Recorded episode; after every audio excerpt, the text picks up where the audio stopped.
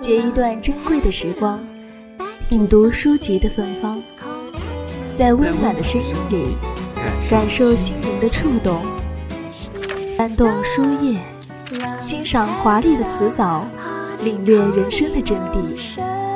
三味书屋，三味书屋，聆听有声的世界。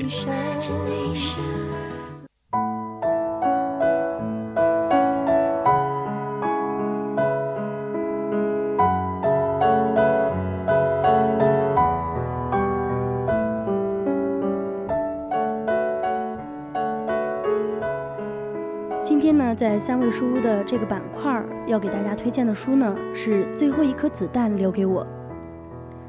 这本书的作者是刘猛，毕业于中央戏剧学院，是一位青年新锐作家。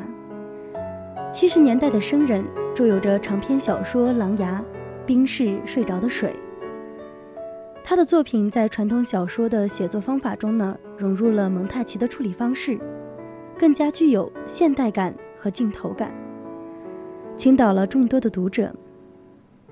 而最后一颗子弹留给我这本书。则被评论家称之为在敏感题材领域手法大胆、挥放自如的经典之作。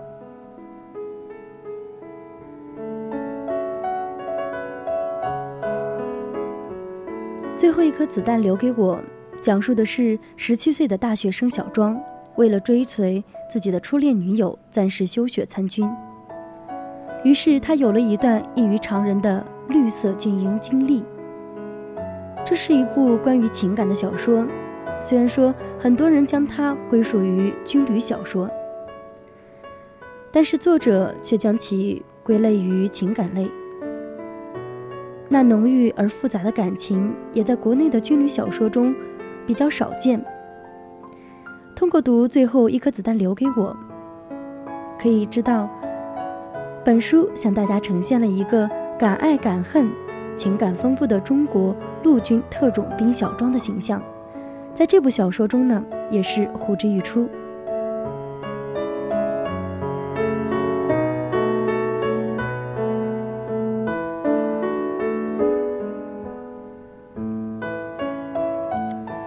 如果要上了战场，你们有人为我挡子弹吗？可是只要你们是中国解放军的一员。我就愿意在战场上为你们挡子弹。这是来自于网友梁素素的一段话，下面呢是他的影评。接下来我们根据他的影评一起走进军人的感情。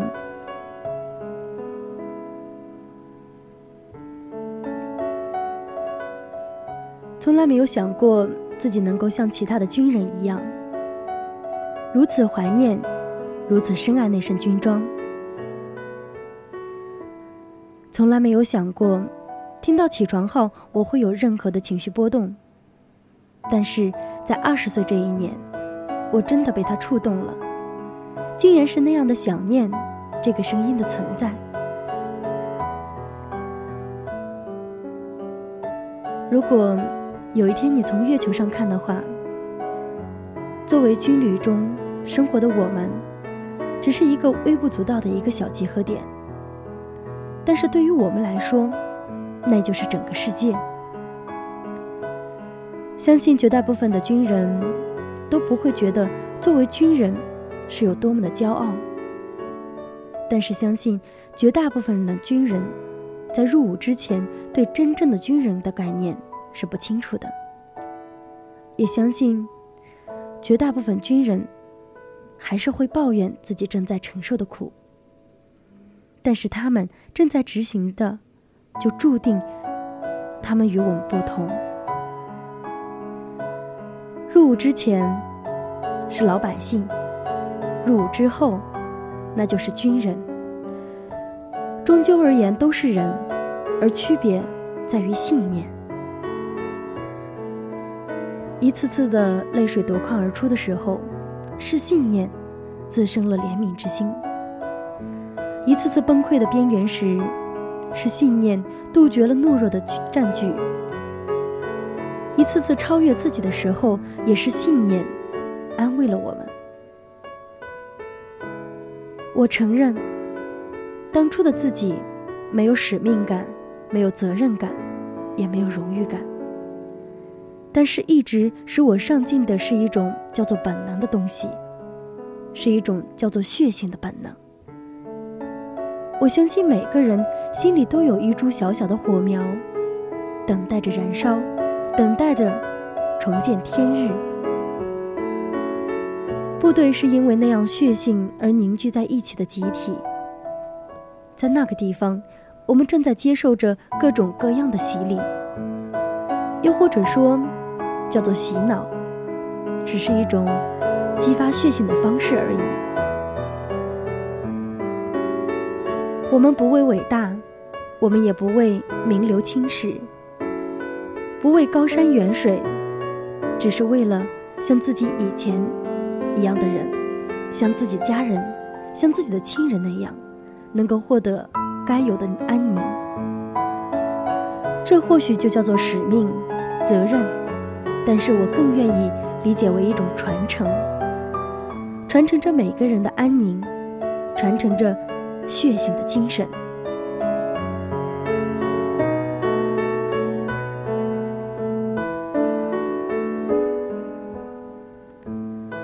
此时，觉得真正的军人不仅仅需要有勇气在战场上向前冲，还有一定的能力。保护自己想要保护的人。想到当初想尽一切办法偷懒，无时无刻不在抱怨。现在想起来，和他们比起来，我们这儿就是天堂。为什么他们可以，我们却要一直为自己好受而去偷懒呢？不奢望自己能够像他们一样成为精英中的精英，但是。理应承受本来有的一切训练，一切变成真正不愧于头顶上军徽的军人。那时还是大学的军训时，我们的教官曾经说过：“现在我们的训练，每时每刻，有你们能集集中的精力，才有机会在战场上获得更多的生存机会。军人是要准备上战场的。”时刻都要准备着死亡。不要以为现在处于和平年代就没有死亡，我们很多部队每年都有死亡指标，因为在训练中、演习中有死亡是极其正常的事情。虽然现在你不是真正的军人，但是既然你们接受了军训，那么此时此刻，你就要把自己当成真正的军人。或许。在我们这个时空里找不到那样的战友情，但是，在我们的父辈中能做到，我们也一定能做到，因为我们是军人的后代，我也是军人。战争不会给军人解释的机会，那就时刻准备着。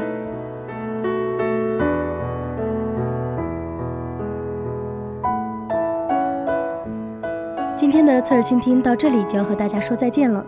如果说你想收集更多的经典电影，聆听旅途故事，或者是想遇见令你触动心弦的那本书的话，欢迎在下周的同一时间继续锁定我们的专栏节目。